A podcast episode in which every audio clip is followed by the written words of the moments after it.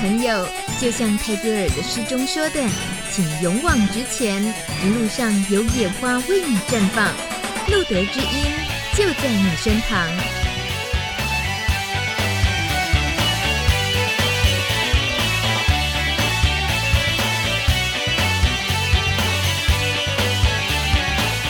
Hello，大家晚安。二零一六年七月十九号，第一百五十二集录的知音 Live 直播，晚上九点整，Plus Radio 帕斯提电台。礼拜二晚上的路德知音，还有礼拜四晚上的不寡笨瓜秀准时出现了。大米今天呢，节目一开始，虽然说今天面对的来宾很重要，我们要谈的议题也很严肃，但是呢，刚刚已经有沟通过了，他很愿意跟我玩笑话交换。非常感谢。那我要先介绍这个，等一下会跟我玩笑话交换的林静怡医师林委员。Hello，嗨，大米晚安。我们录的知音的呃听众朋友晚安。刚才没有想到，嗯，明明不是要去聊一个跟艾滋社群有关的议题，一开始为什么要讲笑话，对不对？等下好，我们要考试来了。那大米自己先献丑，我来说一个笑话给委员听哦。那因为委员是当医生嘛，之前，所以我就也很大胆的要讲一个跟医生有关的笑话。有一位病人，他从手术室冲了出来，神色非常非常紧张。然后呢，冲出来就刚好被这家医院的院长看见了，院长就很担忧的就走过来问这位病人说：“你能告诉我发生什么事吗？”这个病人很紧张，他跟这一位他也不知道他是院长的人说：“你你知道吗？刚刚那个护士小姐说，勇敢一点，割阑尾手术很简简单，很安全。”然后院长听了以后松了一口气，他就跟病人说：“哎，你不要紧张，护士说的没错啊。”这病人就说：“可是，可是你知道吗？护士小姐是对着那个要帮我动手术的医生说的耶。”哎，好笑吗？哎，不，哎。只有笑这样的话，好，换你讲，好像不够好笑的样子。你知道，我们其实如果真的在我们临床工作的人讲的笑话，嗯，大概一般人都不会笑。因为我们讲的笑话都很无聊，就会是某一刻某一张心电图看成什么样子，这种，哎、欸，结果你就笑了，好好用。欸、有想象力的话是蛮好笑的，我觉得那是互相激荡一些想象力，很 OK 啊。我刚刚在跟主持人聊了，我说其实要讲笑话，我们以前在工作的时候，因为我在妇产科，嗯、所以其实胯下常常被很多东西喷到。对妇产科，对，譬如说我们以前呃在产房的话，会先请病人用力嘛，对不对？嗯、那呃有经验一点的人会知道要先泼水，泼泼对对病人泼水吗？是先帮病人的那个羊膜囊先破，先破水哦，泼水。对，okay、那如果没有经验，有时候比较新手的学弟坐在前面，他那天下了那台呃接生，他就会容光焕发。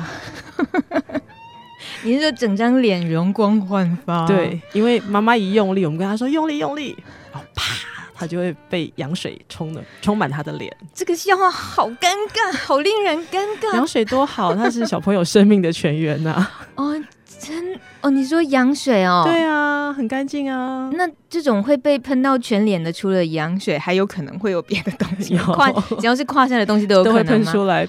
譬如说，呃，我们有一些呃那个阴道或膀胱脱垂的阿伯，他会尿不干净，嗯，那我们都要测试他，就是说他用力的时候会不会膀胱再掉一点点下来，嗯、所以通常就是躺在那边，我们就会说阿伯你扫着嘞，你扫着嘞，咳嗽的时候对扫着，嘿扫着嘞，看看他会掉多下来。嗯、那我们真的阿伯很认真的一咳。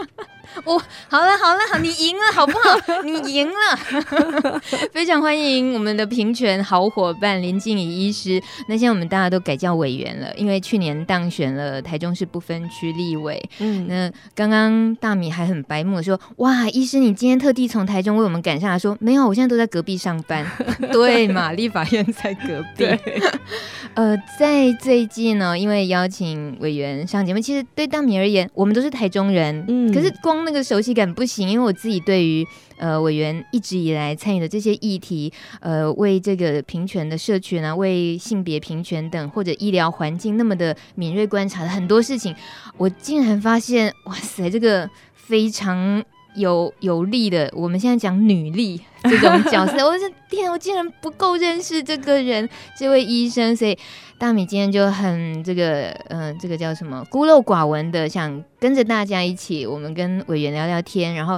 也请委员带来一些，呃，就是跟这个社群有关，不管是平权的或者是艾滋这领域的、嗯、的观察，你的了解来跟我们分享。但我想要先说，委员，你其实。在你的 FB 上啊，我觉得好精彩，嗯，尤其是像一些你对于医疗环境的一些观察。那比如有一篇你写珍惜人力剖腹产，不要看时，好吗？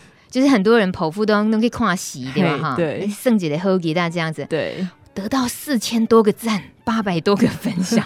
我告诉你，大米因为自己也有经营一个粉丝专业啊，不叫大米啊，哦，那个一般人不知道的粉丝专业。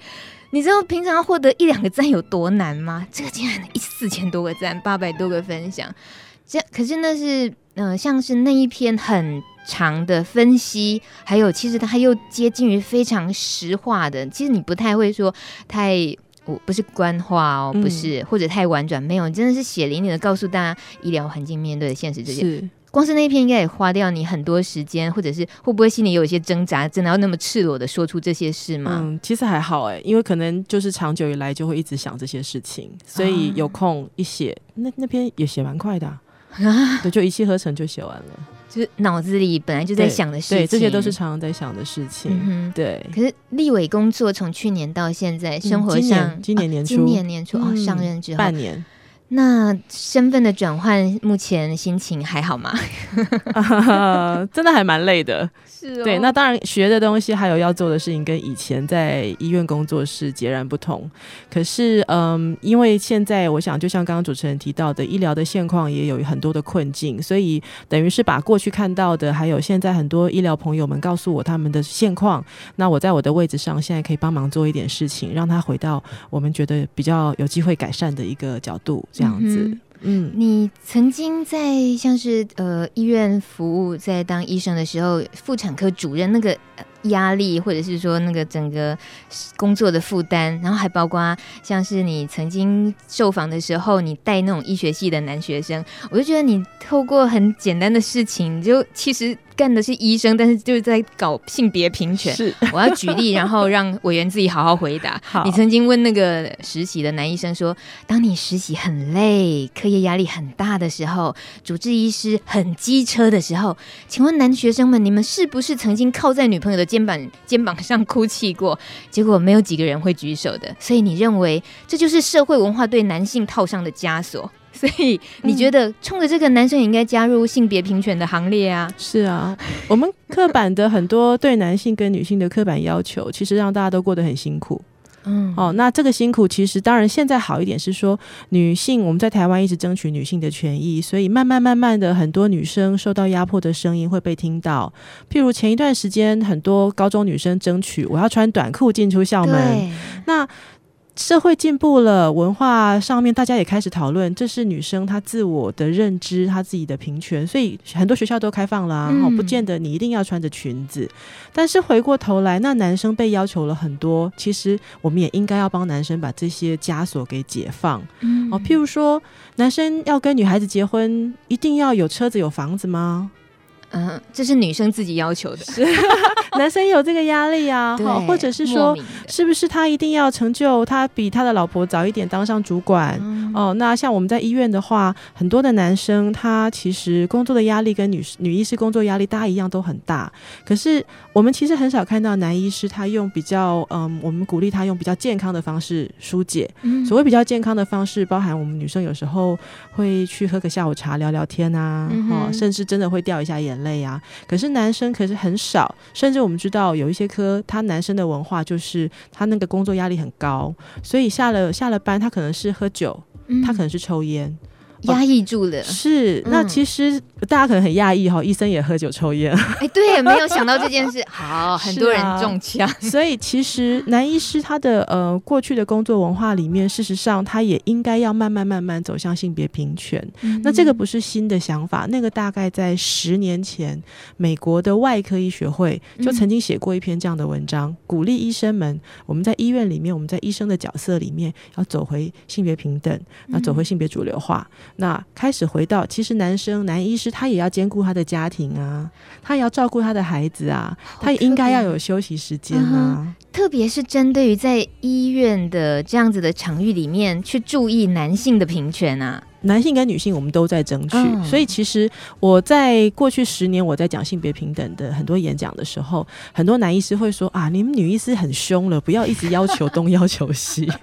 那我其实他们听完我的演讲，他们就会发现我谈的都是男性别平权，也就是不论是生理男性、生理女性，好，或者是我们现在所谈的 LGBTI，嗯，大家其实都有他在性别在这个社会性别角色里面的要求。那如何让大家很自在的表现他自己，很自在的过他想要的生活，嗯，而不是因为你是一个男性你就应该如何，你是一个女性你就一定要怎么样。我们其实是想帮大家把这个平衡拉出来。嗯，尤其您也曾经是任职于行政院妇女权益促进会，之前叫这个名字，现在叫性别平等委员会。委员会，嗯，那这个名字的转变，感觉它就已经是很大的进步了。对，委员可以跟我们说，那你你知道吗？那过程当时是有哪些关键因素，可以让妇女权益促进会变成性平会。嗯，我想现在我们在我们那时候在妇女权益促进委员会的时候，就是当时我们会认知这个社会里面女性普遍在社会地位，或甚至到现在为止，在薪资平均上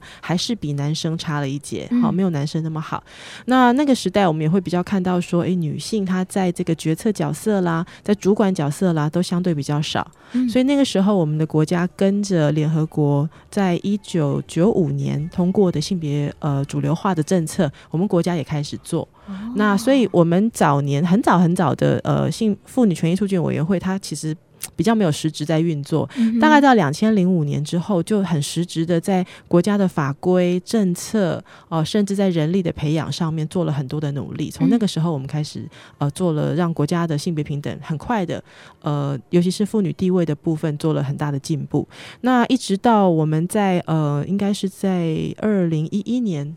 之前，对我们开始要做行政院的组织改造的时候，嗯、大家就开始讨论说：“哎，我们其实只是主张女性的权益是不够的，因为很多时候是性别平权的议题，并不包含只有女性而已。”对，好，那所以呃，后来就把它改组成为性别平等委员会。嗯哼，那当然这里面就希望能够呃处理过去所谓传统的男女平权，甚至我们在这几年谈到更多的呃，包含同志，甚至跨性别啊、我们的这个转移性别的这样。的朋友们的权益都应该被考虑进去。嗯，这个说起来，您关注这个社群的需要，就所谓这个社群，就是呃性别弱势，还有艾滋这个社群弱势等等的，已经很久很久了。那今天呢，在留言板上，我们还是欢迎大家可以透过这个 live 直播，然后在路德之音的官方网页上的留言板可以提问。那很少会出现一下子呢就已经涌入很多题目了。哎，奇怪，真的吗？对，我们本来也有自己想聊的哦，看样子得改了，因为这个节目毕竟还是希望是很好好的服务这个社群朋友的，嗯、所以我们等一下会好好的就面对这些问题。好，但也欢迎大家就是在呃一。边听节目的同时，如果对于委员的分享，或者是你知道的，刚刚在呃留言板上我说这个你自己有激发了什么样的想法，也都欢迎透过这个来分享。九点十三分，你正在收听的是路德君 Live 直播，我们听 Adele 的 Send My Love。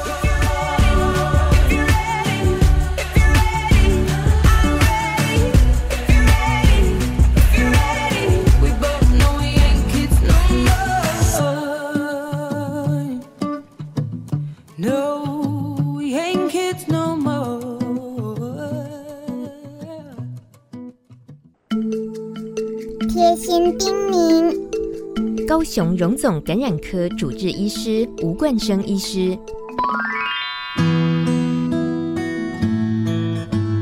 给帕斯蒂朋友及所有关心艾滋的人们，让我们一起怀抱梦想，拥抱希望，每天每天认真的过生活，一步一步朝自己的目标前进，让艾滋有更多的。故事及更多的可能性被看见。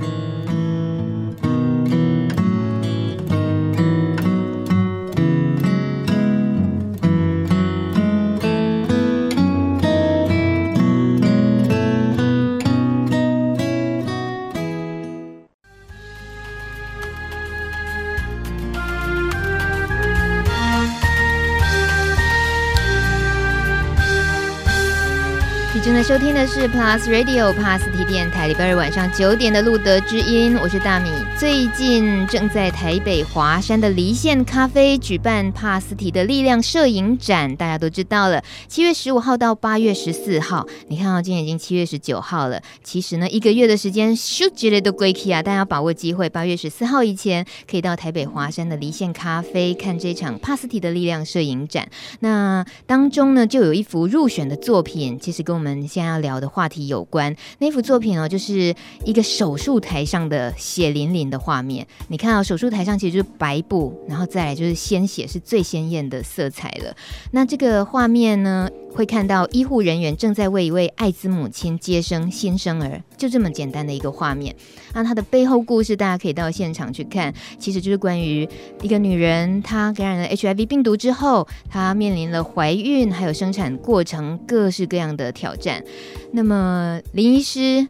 林静怡医师今天在我们这边，那么也现在是立委的身份，更是有可能在政策面着手。其实从您的角度，我们很需要来认识一下女性艾滋医疗的，不管是她现在的状况，还是聊一聊您帮艾滋妈妈也有过很多接生的经验哦。嗯，我觉得我蛮幸运的，我接生过三例的呃艾滋妈妈。哦，那我们自己医院应该到现在已经有五例。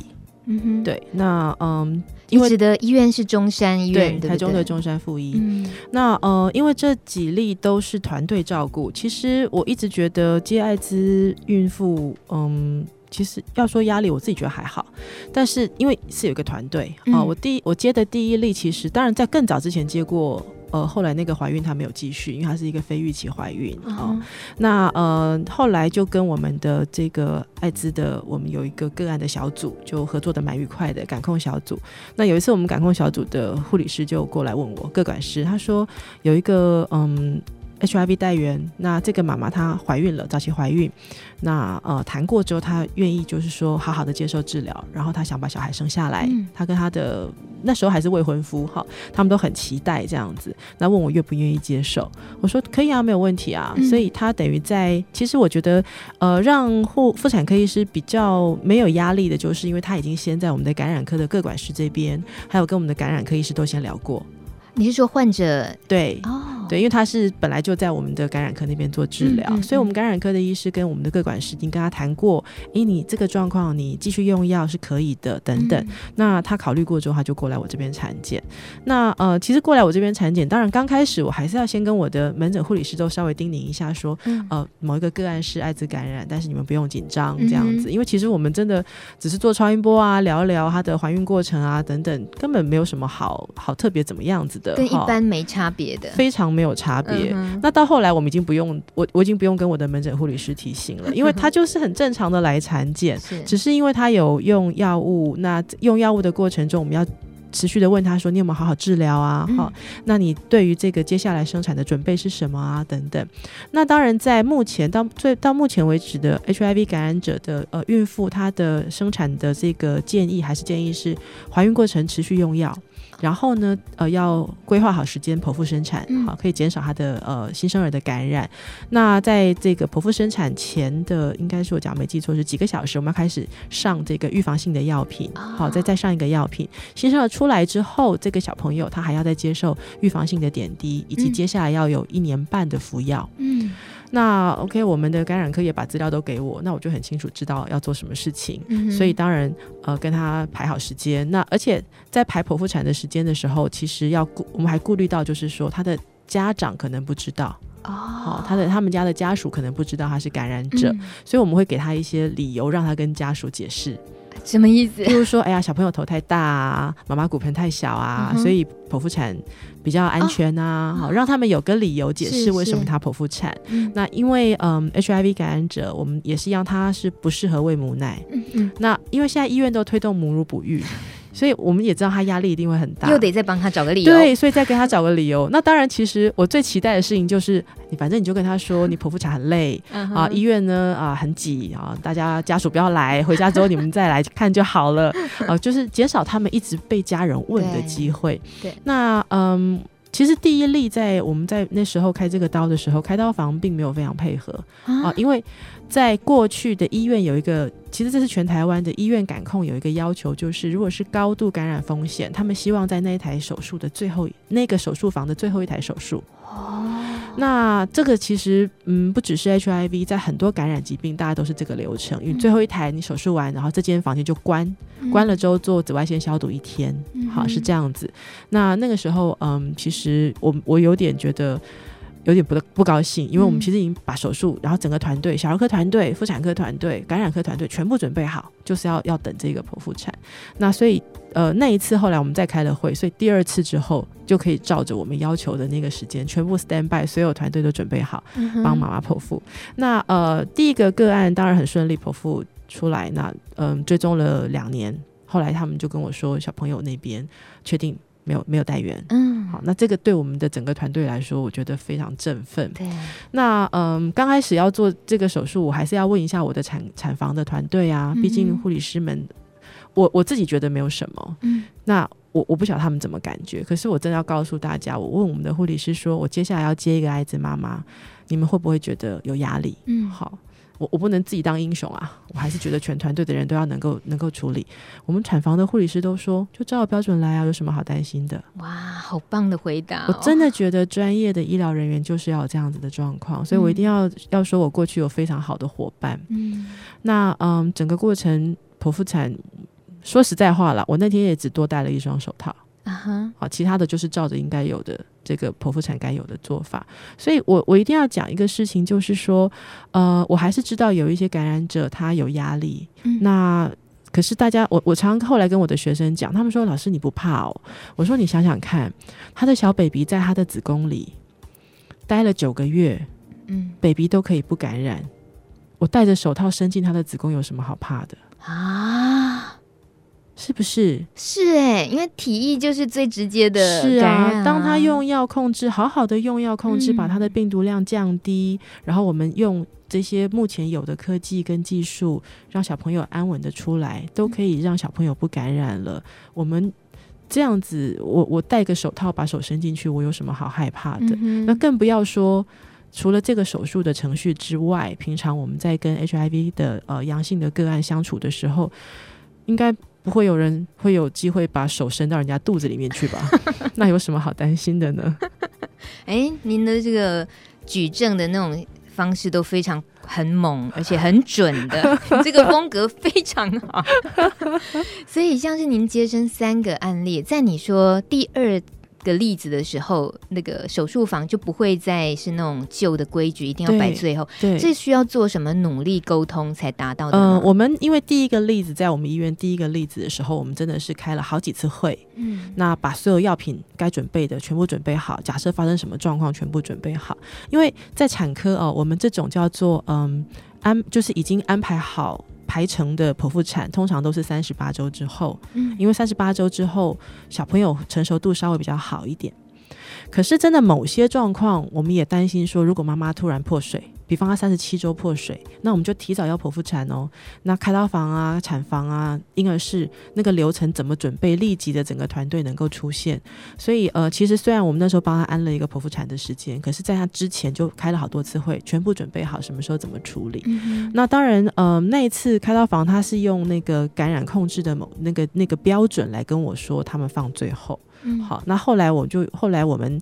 就呃那那一次手术完之后，我们就重新又开了检讨会。我假如没记错，我们开了两次，嗯、好，再重新检讨整个流程顺不顺。那这样子流程之后，我们还要做什么事情？那在检讨会里面，我们就跟开刀房讨论，就是说你这样不公平啊！哦，第一个对个案来说不公平，因为其实医院有太多感染的。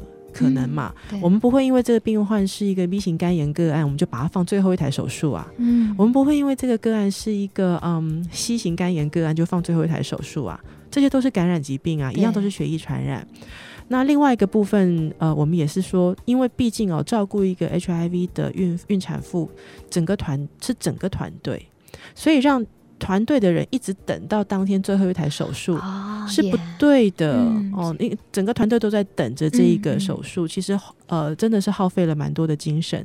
那后来我们就找了别的方法，因为毕竟医院的开刀房有时候有一些调度，嗯哼，那所以我们其实第二台手术之后就会调度某一间开刀房哦，他是当天就第一台手术就开这个，嗯，就开它，因为在大家。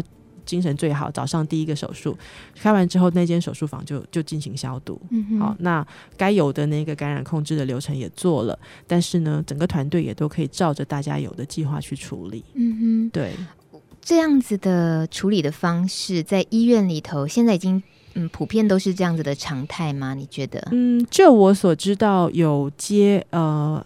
HIV 感染者的医院，好，那如果说有，就像我觉得我蛮幸运的，因为我有产房的团队愿意帮忙，嗯，那所以如果说这个医院他的团队都是都是有这方面 sense 吗？对，我真的要讲，就是有这方面 sense，我真的觉得有点可有点悲哀，就是为什么我们还会、嗯、还会。嗯，嗯，就是说，只有某些医院愿意这么做。嗯，哦，那可见，当然，大家在谈污名的时候，可见他真的还没有完全脱离大家的想法。嗯，但是，我觉得，身为医疗人员，其实应该最清楚，我们这个整个照护，它只是。可能某些流程比较特别，嗯，但是这些个案就跟其他的个案一样，我们应该这样处理。嗯、那就我理解，嗯，其实现在台湾蛮多医院，如果他有这样子的团队，就是其实我觉得很重要，就是嗯，感染的各各管这个团队，哈，艾滋感染的这个呃，通常都有一个委员会啦。如果这个委员会它运作的状况是好的，那其实真的在中间，我们都只是各司其职，那一个团队在照顾，嗯，他的状况都很不错。哇，呃，这也。直接也回答了二号留言喵，他说到很多医护人员不敢帮帕斯提治疗，委员会不会担心？尤其是你是管跨下，哎，这是我自己讲的。喵说，尤其生产会流很多血耶。好，刚刚委员已经告诉我们，baby 在妈妈的肚子里都没事了，是不是？然后大家 sense 够的话，都知道这只要做好一般标准该有的防护是都没有问题的。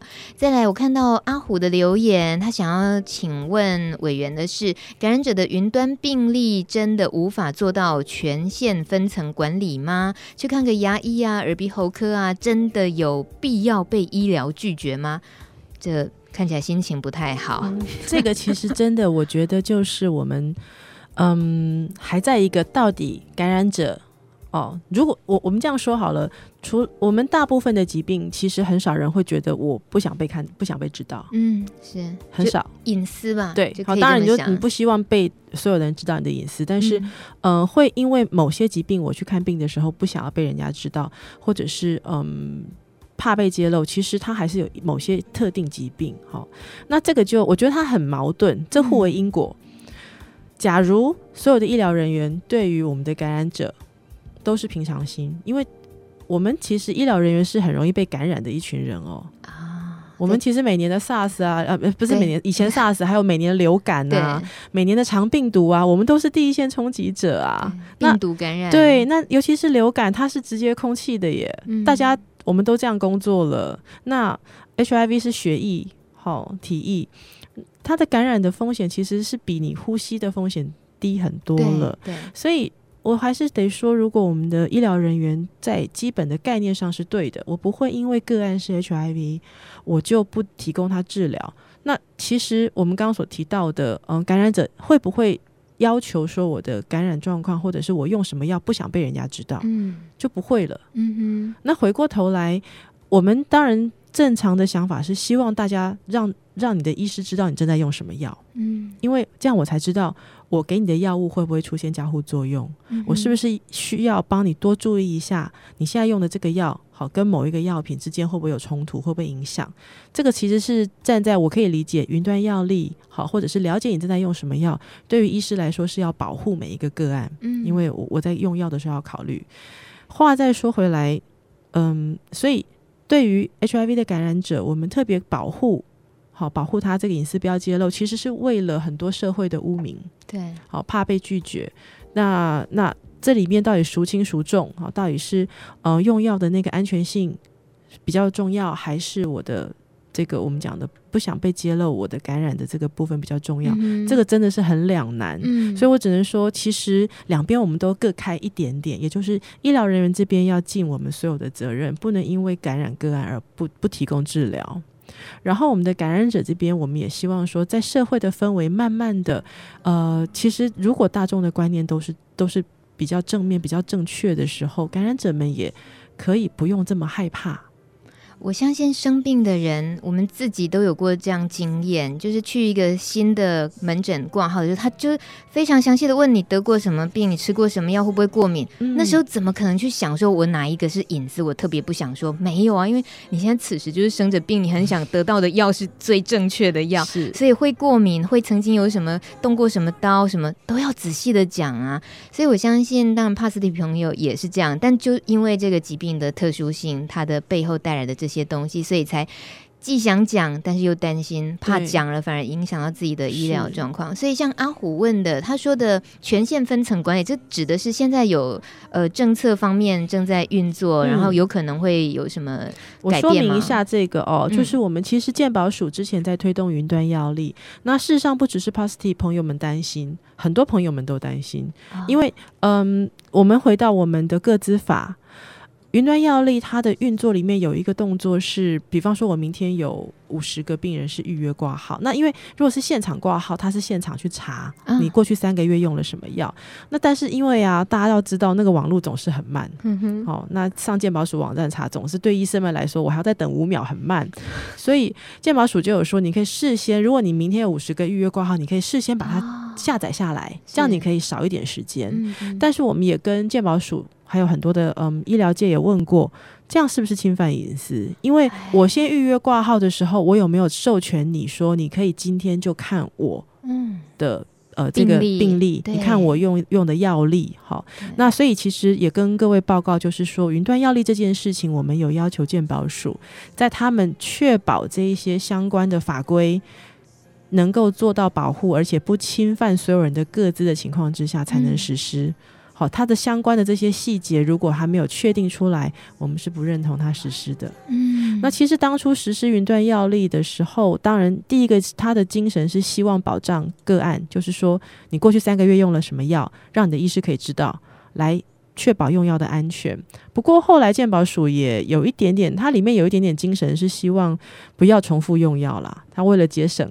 健保的支出，好，所以呃，他的原先的精神目标跟后来运作的一些呃实际的状况都有一点点出入。那尤其是法规的部分，不只是帕斯蒂朋友们担心，嗯，所以我们也要求鉴宝署要确认他的这个嗯、呃、是不是有违反各自法。嗯，好，然后他的签同意书，我我同意你把我的云端药力下载下来这个事情，我是签一次同意一次，还是签一次同意半年？嗯，好，那我什么时候可以反悔？申请签证的感觉是，啊，是啊。那那如果说我在某一次我在半年前签了，我你可以下载我的云端药力，嗯，可是后来我某一次去看了一个病之后，譬如说我去做了某一个检查，我觉得我这一次不想被。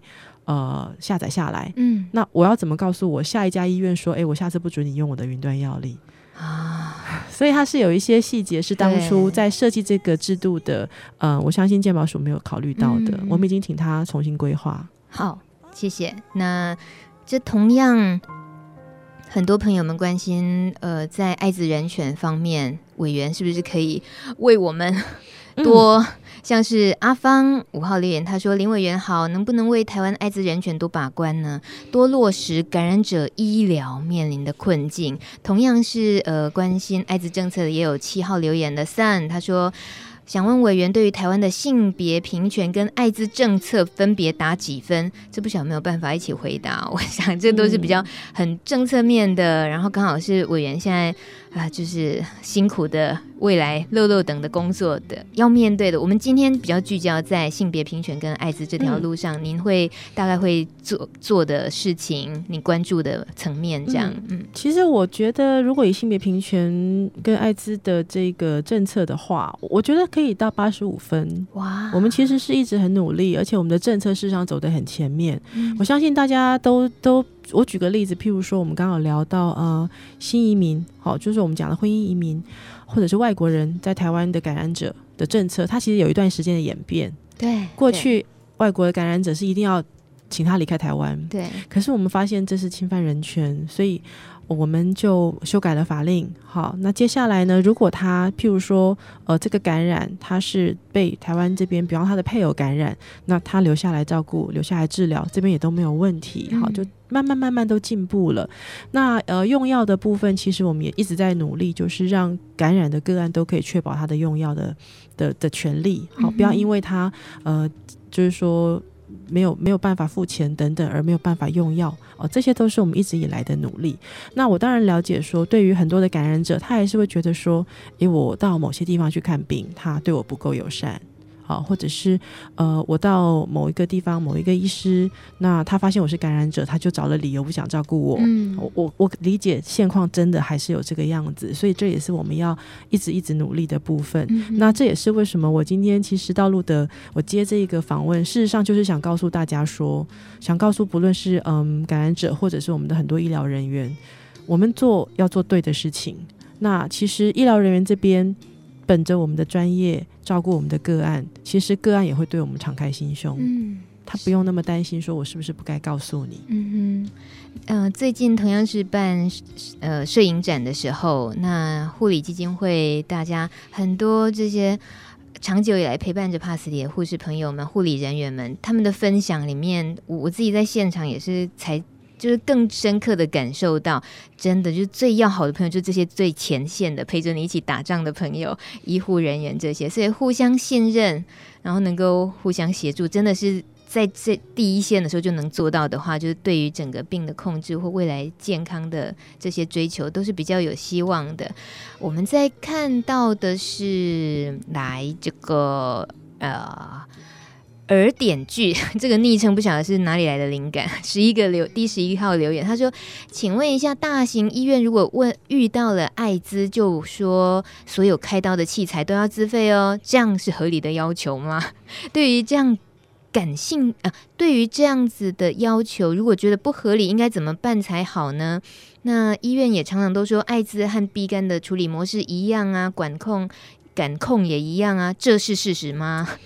理论上来说，它的感控模式是一样，但是就是呃，我刚刚说以手术来讲，B 肝的手术流程并没有很特别的，一定要用呃，比方说完全抛弃式的器械。嗯，但是艾滋来说在，在呃目前是还是有，我们有一些特殊的器械是可以所谓不能叫器械啦，我们叫。包巾，嗯、呃，盖在上面的床单啦，会沾到血的这一些呃单单子啦，好，或者是衣服啦，我们是直接包了就就焚烧掉的。为什么特别是艾滋？呃，这个应该是早早期的国家对于感染政策里面的要求。哦、那那他没有，其实应该是说，如果你没有。做这个动作，你还是让它回收使用。其实你你经过了该有的消毒是一样的，嗯嗯、只是说大家就一样这个流程就就直接用感染废弃物把它处理掉。嗯、那至于是呃自费的这个部分，我就我理解有有以剖腹产来说啦，因为这个部分我们大概遇过几个。那以剖腹产来说，其实嗯、呃、真的有一整套就是特殊的这个床单、包巾等等。但是那个时候我们就讨论过这件事情。这个个案，他因为感染的原因剖腹产，你还要叫他自费买一包东西，哪有这种道理？我们我们那时候我们医院的想法是觉得这样不公平，嗯，所以我们的处理方式就是我们还是拆来用，可是他的说实在，我们就自己吸收掉了那笔费用，嗯，因为我们其实有考量过，嗯，有的感染者他可能也不是经济很宽裕，好，那所以。我我记得那一次，我们就就直接自己把它吸收掉了。嗯、那呃，有我遇过还有感染个案来做抹片检查。那当然我们要用抛弃式的鸭嘴，不过呃，一样就是觉得说那是我们自己在这个疾病处理还有这个嗯废弃物处理上面我们自己的流程。嗯，所以我们那时候也没有跟他收自费，我们就自己处理掉。可是像这位朋友他遇到的话，显、嗯、然也是还是不是。一不是所有医院都跟嗯 对医师的医院一样，就是说呃，其实因为这边写到的是说所有开刀的器材都要自费，好，这个应该不至于这么夸张啦，因为开刀的器材，譬如说我们的刀片啦，或者某些器械，那个你不可能直接真的就买一套给你用，因为那一一套下来都是非常非常非常多钱，绝对不是自费可以处理的。所以我相信，呃，可能他遇到的是。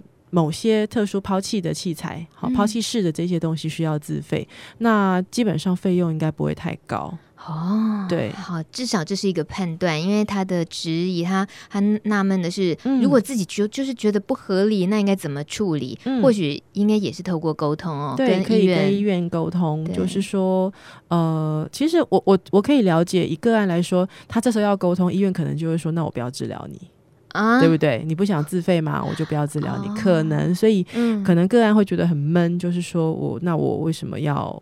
好，为什么要自费？那我想有有一些状况是比较小型一点的医院，它可能某一些部分它真的不容易做到完全呃可以吸收掉那个成本啦，嗯、应该是这么说。大型医学中心我们有时候会自行吸收成本。嗯，嗯，举个例子，我们曾经有一个个案，那个时候我们是特别让他住在个单人房，哦，因为那时候刚开始接的时候担心，就是说其他隔壁床个案会不会觉得，诶，我隔壁床是谁呀、啊？怪怪的，等等。好，当然隐私理论上是可以保障，嗯，但是因为你知道现在医院都很怕病人投诉，那我们就很怕隔壁床如果不高兴说，诶、欸，我后来发现他是感染者啊，等等，所以第一次我们是真的是特别准备了单人房给个案住，可是大医院的单人房自费一天要好几千块，啊、那后来还是要自己吸收，医院自己吸收啊，哦，所以其实我也我也得说，呃，很多目前院。目前有照顾感染者的医院，他都是本着一个我的应该做的、应该付出的心情在做。嗯，那有很多的成本，我们是自己吸收掉的。嗯，我觉得这透露了一件事情，是那个委员的地雷区，因为呢，就所谓怕客诉。就是医院现在几乎都被当成服务业来要求的时候，这是不是大地雷？对不对？呃，应该这不是我的地雷，应该是说这是终于大家开始看到这件事情了。嗯、那其实应该本着专业来好好处理。那只是说有的时候会出现会吵的人有糖吃，这是过去的文化不太对。嗯、那慢慢慢慢，其实我们也真的要跟大家呼吁，请大家尊重医疗专业。嗯对，我觉得大家。有事没事哦，顾那个搜寻一下 FB，就是林静怡委员的脸书，你可以读到很多。他就刚就是节目一开始有说的，就是。一下子之间就脑汁病发，然后写出很多，你会看了觉得，如果同业看起来应该会觉得一直冒冷汗。你把这些事的情都说出来了，非常真性情的林医师太好了。还有小陈的留言，他提到的是另外一个例子，他讲医学院学生对于艾滋这个疾病要多加强，要多认识。现行的医院医师对于艾滋的认识也要再加强。有时候医疗院所的框。对艾滋的框架比社会还严重，这是我们比较难想象的。觉得怎么会这样？就就科学的层面，就医疗这么样，就是数字化，就是不是，是对啊？怎么可能还会比社会对于艾滋的恐慌的框架还严重？嗯，应该没有还严重啦。我们知道社会的那个恐慌是连你跟他吃饭，他都会有人有意见嘛。哈，那其实医疗，我我们这样说，毕竟医疗真的是一个血里来尿里去的行业啦。水里来，血里来，尿里去。Okay, 我们其实我们的工作就是充满了体意呀、啊。那好幽默。对，那真的其实，呃，比方说以手术来讲，我还是得说，我虽然刚刚讲的那么勇敢，我戴了两层手套而已，等等，可是这里面还是都有风险的。哦，嗯、我们不论是每一台手术，都有可能在手术过程中，可能导，可能不小心被刀片划伤。被器械弄伤，好，甚至我们手术要绑线嘛。嗯，其实我常常手术结束之后，我发现手套是好的，可是里面是受伤的，因为线绑太多次了，会割伤你的手。嗯，哦，所以其实我们也必须承认，手术过程，譬如说牙科医师他在你小小的嘴巴里面做动作，他还是有可能会被器械给戳到。好，护理人员在抽血的过程被针头给刺到，所有医院都会是都会用一些标准流程来减少大家。刺伤或戳伤，这个我们都有流程，是但是它都是我们工作中不可避免的一些风险，嗯、所以我们也回过头，应该是说，医疗人员不应该过度恐慌。嗯，但是嗯，可能我要帮医疗人员说一点点话，就是，毕竟他们的工作真的是随时可能手术中受伤。好，或者是程序中受伤而受到血液的污染，这也是这个工作特殊的地方。因为真的也，嗯，呃，到目前为止，应该我假如没有记错的话，手术或者是医疗程序里面受到 HIV 感染的，全世界个案好像应该就一个还是我记得很很少。啊、那但是譬如说医疗人员在手术，在他的这个执行勤务的过程中感染 B 型肝炎的，事实上是多的。嗯，好，那当真的都是手术过程中的，或者是在做治疗啊、针头等等刺戳刺到的，嗯、这个是真的有。所以嗯，这个是一个大家要一起用制度来改善它啦。就是我们当然在程序上如何小心小心，好，那标准程序这个其实稍微说一下下哈。你知道我们在手术过程，我们不是要拿跟护理人员拿拿刀，拿完刀之后。呃，递过来拿刀，对不对？我刀画完之后，我是怎么放回去呢？呃呃呃，对，很利的那一端，对，大家会想说，我怎么拿给他，对不 对？其实我们就有标准哦，我们上面要放一个台子，哦、然后我用完之后，我要放回台子上，我绝对不能交给护理师。是护理师交给我们某一个有针的东西的时候，要用什么方式交给我们？用完之后，我们如何放回去，嗯、都有标准。它其实就是预防我们在这个过程中受伤。是，这。当然，大家都是需要好好保护自己才对，不应该。呃，就是这就是所谓平权啊，这个时候当然也是必须注重的。六号留言，台东原住民，他提到的是国防大学那位艾滋学生，呃，那位艾滋学生他后来现在还是隐忍的离开了从军的生活，他觉得台湾的教学体系对艾滋很不友善，那这是他的抒发。我们现在留言板上大家的提问很踊跃，所以大米尽量呢都把它可以提一下，然后委员的呃、嗯、方面的话，我们把握时间回一下。那个其实。其实，老师们在教育上面，我们真的已经有好长一段时间，从国小、国中、高中的艾滋教育都一直有。嗯，好，那只是说这个虽然是教育一直我们在努力，但是我们还是承认说，某些时候有些老师们会有非常不理性的思考方式。嗯，那那个个案真的是。对于台湾来讲，是一个我们觉得很很失望的一个个案，因为明明在学校里面，他就是可以跟大家一起生活。对。那嗯，不过那个那个案子，其实教育部是站在学生这边的。其实是好，那当然我们也必须知道，其实也知道几个状况是说，我们当然可以不断的帮学生打官司，让他回到这个学校去。可是，呃，如果这个环境没有办法变友善的话，其实他在这个学校，我们知道他会非常非常辛苦。嗯，的确是。我觉得委员今天好辛苦，每一个问题他都他都好认真、好用力在回答。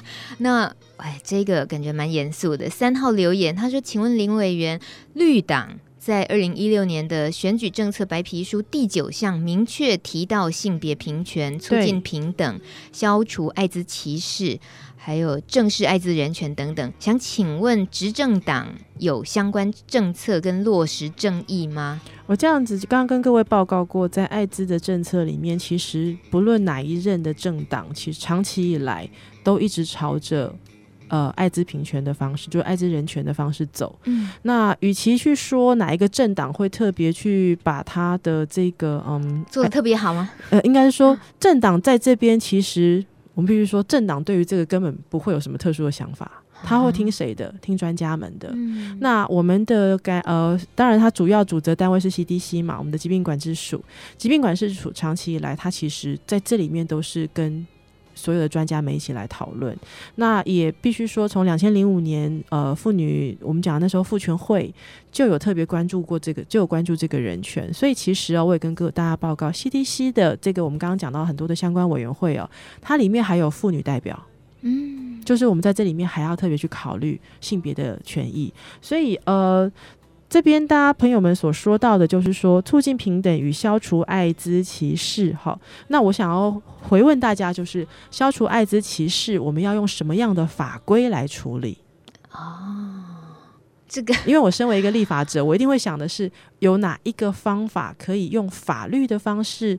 直接达到我们的目标，这没办法。大米在摇头了，对啊，对，怎么可能？是我我，除非我我我就算是今天跟你立一个法说，你歧视或者是呃你歧视艾滋感染者，就关在牢里关五年好了。嗯，要怎么样能够做到这一步，就可以减少？对啊，所以他其实我觉得歧视来自于什么？歧视来自于无知，嗯哼，歧视来自于恐惧，所以。沟通是最重要的事情，也就是第一个，我们刚刚所提到的很多大家的误解，它是来自于无知，他不知道其实我跟感染者在任何跟同一个时空，我甚至跟他睡在一起，我都不会被感染。嗯，这是一个知识应该要有的传递。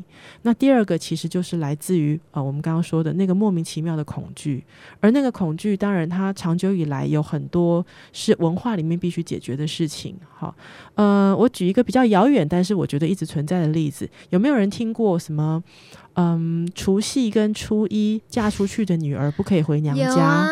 有啊。然后如果要回去就很怕嘛，但家里面的人说不行啊，你要害我们很穷啊。这是无知，会带来厄运，是不是？对，他也是 对。譬如说，也听过嘛，哎，女生月经来不可以到庙里拜拜。对啊，现在都还有年轻女生自己会讲出这种话，年轻女生都还这样讲。啊、其实这一切，我觉得他就跟我们刚刚所提到的很多无知跟恐惧的人，他对于艾滋这个疾病或艾滋感染者，他的排拒或他的排斥，其实跟我刚刚说的，觉得月经来去拜拜会。呃，对神明不礼貌，或者是女生回去扫墓会把她的娘家搞到搞到变穷，嗯、是一样的愚蠢。嗯，那这些其实都是文化跟教育的问题。其实我我自己是认为，我们在法律里面有很多想办法让它达到我们所要的平权。嗯，可是。法律要求的是一个整个在制度上面的要求，可是细微面在思考的层面，人心怎么可能用法律来约束？不是法律可以解决的。啊、所以，呃，我我其实还是要再说，我很我很感谢大米的节目，就是路德这边，我们这样的节目持续的沟通，嗯、然后有非常多关心艾滋人权的朋友们，其实大家都在各个角落里面努力。嗯那，嗯，我觉得。嗯、呃，我们的 Pasty 朋友不用觉得很孤单，事实上有很多很多大家都在帮忙，嗯，那会越来越好。这。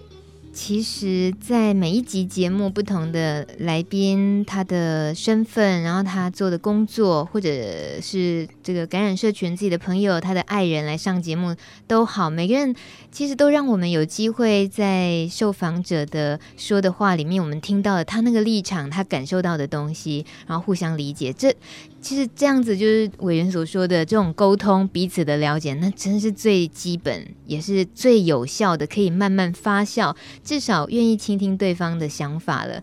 在留言板上，大的还想提问的真的是呀，今天就是要一路严肃下去就对了哦。大米好想问一些私事。哎呀，大家这个好好好好，我们再开放一点点啊，一点点。有一位，我们刚刚在讲上课的事哦，用立法来管人心是不可能的。然后路人讲的意思是说，是不是可以请立委您呢，可以要求一些不同科别的医师工会，可不可以去上课啊？然后要能够好好友善的对待艾滋，或者是呃重新认识艾滋等等的。上课有呢，其实这这一些课程都在呃我们卫福部都有要求大家上的基本的嗯感染控制的一些教育课程。这种课有用吗？对，你讲到重点，譬如说，我们我再讲一个那个，嗯，其实所有的医疗人员都要上性别平等的相关课程。啊、可是那个柯市长他以前的一些言论，我就知道他上课的时候没有认真听。柯批市长 被点名了。没有，其实有很多事情，我觉得不见得是歧视，他是不懂。嗯，就是嗯，比方说我们在做性别平等的人，如果男生跟我们讲说：“哎呀，你下班了，不是要回去带孩子吗？”那我们就会觉得不舒服，对不对？会觉得你为什么觉得我就是那个要回去带孩子的人呢？嗯、可是对于讲这个话的人，他如果没有我们讲的性别敏感度，他没有打开性别眼睛，他就会觉得我是体谅你啊，我觉得你是那个要带孩子的人，不是吗？嗯，所以很多时候我们我我自己常常都觉得说，台湾的性别平等，呃，或者是对于很多疾病的这个概念，它是在进步的。那只是说，当然我们。都会觉得他进步的不够。大家希望他更进步，那但是这些进步，我觉得刚刚大明有讲说制度上面我们再继续去努力。好像刚刚我有看到朋友们有提到，呃，比方说男同志的捐血的权利这件事情，我们也一直在在努力，因为其实有很多国家也遇到一样的状况。嗯、哦，那他我相信他有一他他会会会被改变，只是我也真的要说有点时间。那但是制度是一回事，我觉得更重要的事情是我们每一个人要把我们该说的话说出来。嗯，也就是感染者的心情，以及所有我们在这个路上一起努力的朋友们，那呃，我我觉得不断的跟大家分享，在这个过程努力的经验那正面，我们所看到这些正面的经验，其实会让越来越多人觉得，哦，他就是这么一回事呀。啊，我我在以前我在门诊的时候，嗯。我后来我做帮我们的感染者做产检哦，我是不戴任何手套的，我也不做任何其他多余，就是说多余的事情都不用做。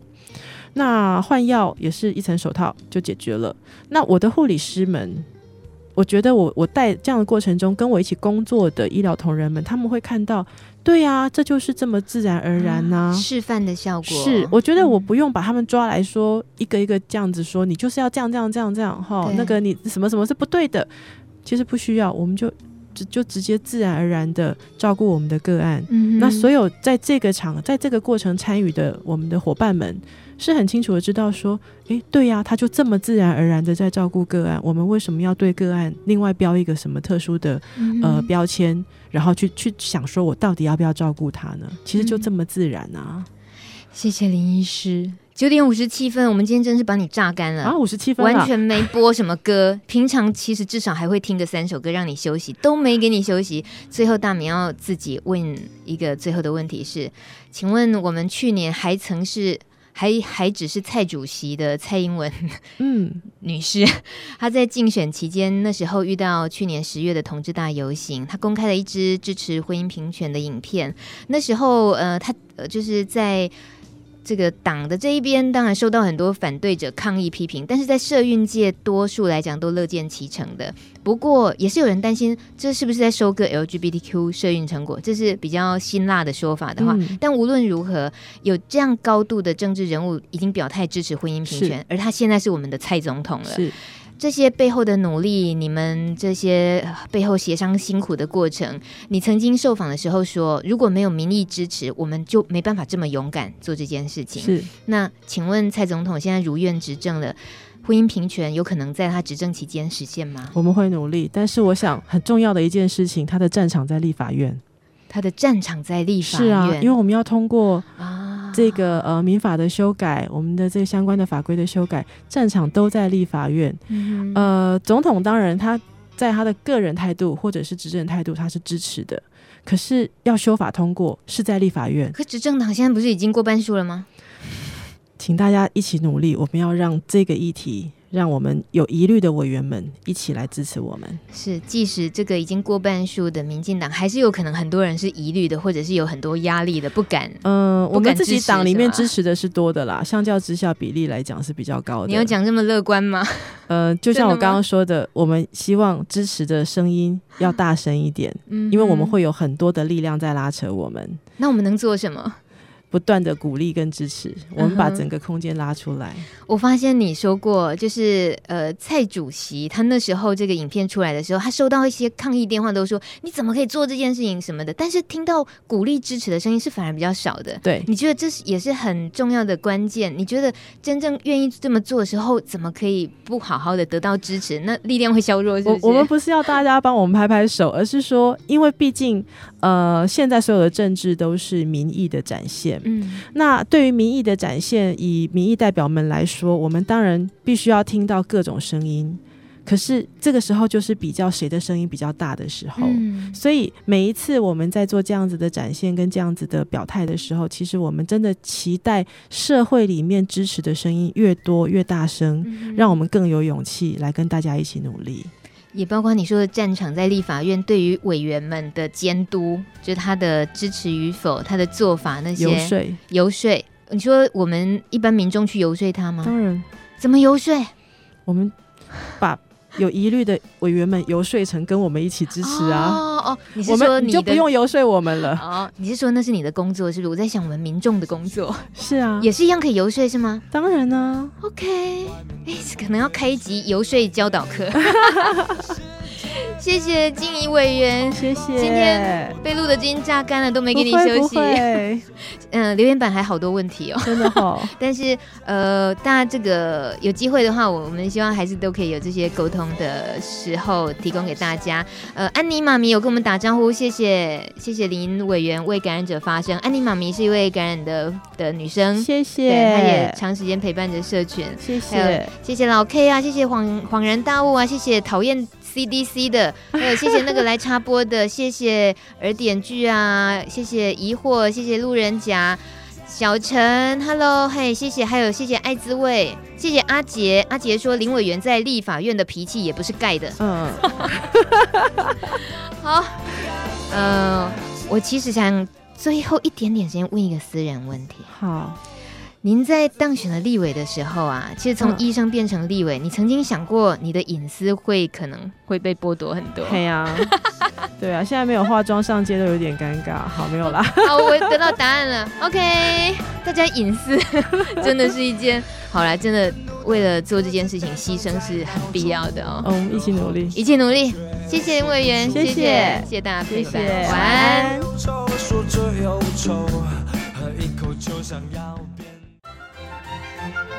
本节目由路德协会制作，中华电信协助播出。